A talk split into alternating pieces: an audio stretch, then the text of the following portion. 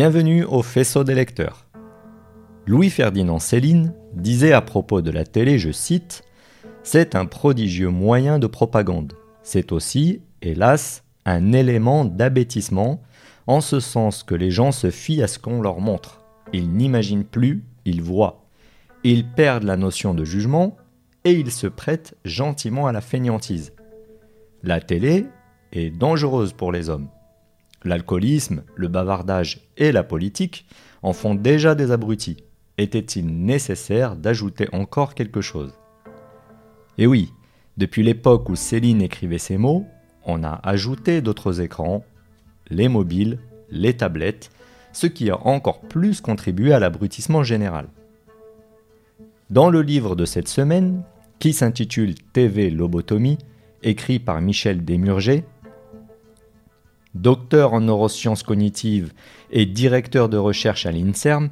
L'INSERM, c'est l'Institut national de la santé et de la recherche médicale. C'est un établissement public à caractère scientifique et technologique français, spécialisé dans la recherche médicale. Il nous livre un regard objectif basé sur des centaines d'études sur le sujet, qu'il a compilé dans cet ouvrage. Ce livre est donc un condensé d'études vulgarisées pour les rendre plus digestes. Dans cet ouvrage, Michel Desmurger nous livre quelques conclusions que nous vous recommandons de lire en détail. Alors, est-ce que la télé est néfaste? On va répondre à cette question tout de suite. Non, la télé n'est pas néfaste. Enfin, tant qu'on ne l'allume pas. Blague à part, nous allons, dans ce livre, nous pencher sur la question de la télé et plus globalement des écrans et de leurs effets sur le cerveau humain. Autant en Occident les recherches abondent sur le sujet, mais au Maroc, comme souvent, on manque cruellement d'études. Dans ce livre, la réponse est claire, il ne s'agit pas, d'après l'auteur, de démontrer que la télé est néfaste, mais à quel point elle est désastreuse pour l'équilibre psychique, pour la santé et pour les interactions sociales et intellectuelles. À l'instar du foot business, ce nouvel opium des peuples, nous pouvons également faire une critique du divertissement cathodique déversé à l'heure actuelle sur la planète. Il faut souligner qu'en la matière, les États-Unis sont à la pointe. Par le biais de leur voix hollywoodienne, l'empire matérialiste inonde même les villages les plus reculés de ces films et séries débilitantes, copiés par l'Europe, puis repris en cœur par le reste du monde. Alors, divertissement, c'est quoi au juste? Comme son nom l'indique, Divertissement, c'est ce qui sert à amuser quelqu'un, à lui procurer une distraction. Dans le Larousse, on trouve même la définition suivante. À détourner quelqu'un de quelque chose, faire que ses pensées se tournent ailleurs. Alors il s'agit de détourner les gens de quoi au juste? Les détourner des choses sérieuses peut-être, les distraire de la réalité spirituelle, certainement, pour les tourner vers la réalité matérielle de ce monde moderne les détourner de la vertu pour les plonger dans le vice, ou encore les détourner de la recherche de la vérité, de la méditation et de la contemplation du monde. C'est des questions que je pose ici et que chacun devra méditer. En tout cas, la télé n'est pas un espace culturel. Elle n'est pas non plus un espace d'information. Comme disait Coluche, on ne peut pas dire la vérité à la télé, il y a trop de gens qui regardent. La télé, est avant tout un espace de divertissement, de propagande et avant toute chose un espace commercial. D'ailleurs, Patrick Lelay, PDG de TF1, interrogé parmi d'autres patrons dans un livre qui s'intitule Les dirigeants face au changement, aux éditions du 8e jour, affirmait la chose la plus honnête jamais dite sur la télé. Je cite Il y a beaucoup de façons de parler de la télévision. Mais dans une perspective business, soyons réalistes, à la base, le métier de TF1, c'est d'aider Coca-Cola, par exemple, à vendre son produit. Or, pour qu'un message publicitaire soit perçu, il faut que le cerveau du téléspectateur soit disponible. Nos émissions ont pour vocation de le rendre disponible, c'est-à-dire de le divertir, de le détendre pour le préparer entre deux messages. Ce que nous vendons à Coca-Cola, c'est du temps de cerveau humain disponible. Ça, c'est une citation de Patrick Lelay, PDG de TF1. Alors détrompez-vous, Que ça soit à la télé ou à la radio, le divertissement, les films, les séries télé, même les programmes plus sérieux comme les débats d'idées, ne sont pas créés sans arrière-pensée, dans un but altruiste, pour élever les consciences. Le contenu médiatique, c'est du contenu secondaire pour attirer votre attention, vous détendre pour que la prochaine pub passe mieux. Préparez votre cerveau, le rendre disponible afin de vous pousser à l'acte d'achat. Et on ne peut même pas en vouloir à ces sociétés. C'est la logique du marché. Une radio ou une télé vend de l'espace publicitaire avant tout. Son principal client, celui qui paye, c'est les annonceurs. L'auditeur ou le téléspectateur, lui, il est là pour acheter le produit qu'on veut lui, lui vendre, ou voter ce qu'on lui dit d'ailleurs. En d'autres termes, vous êtes le produit que vendent les télés et radios aux annonceurs. Plus une télé arrive à capter de téléspectateurs, et plus il peut les vendre cher aux annonceurs. C'est ça la réalité. Les techniques marketing, véritables sciences de la manipulation du consommateur, sont là pour donner les moyens aux annonceurs de toucher la cible, entre guillemets. En d'autres termes, vous ne valez pas plus qu'une proie pour un chasseur. On se croit tout puissant, maître de ce qu'on choisit de regarder, alors qu'en fait, nous sommes la proie des prédateurs voraces. Pareil à un lapin face à un aigle. C'est d'ailleurs pour cette raison qu'il y a autant de violence à la télévision. C'est pour cela aussi que les films coupent toujours au moment le plus intense, au moment du pic euh, d'intensité dramatique. Et boum, on vous passe la pub. Les neuroscientifiques savent depuis longtemps que le cerveau soumis à un stress retient bien mieux les messages, en tout cas que le cerveau est bien plus disponible.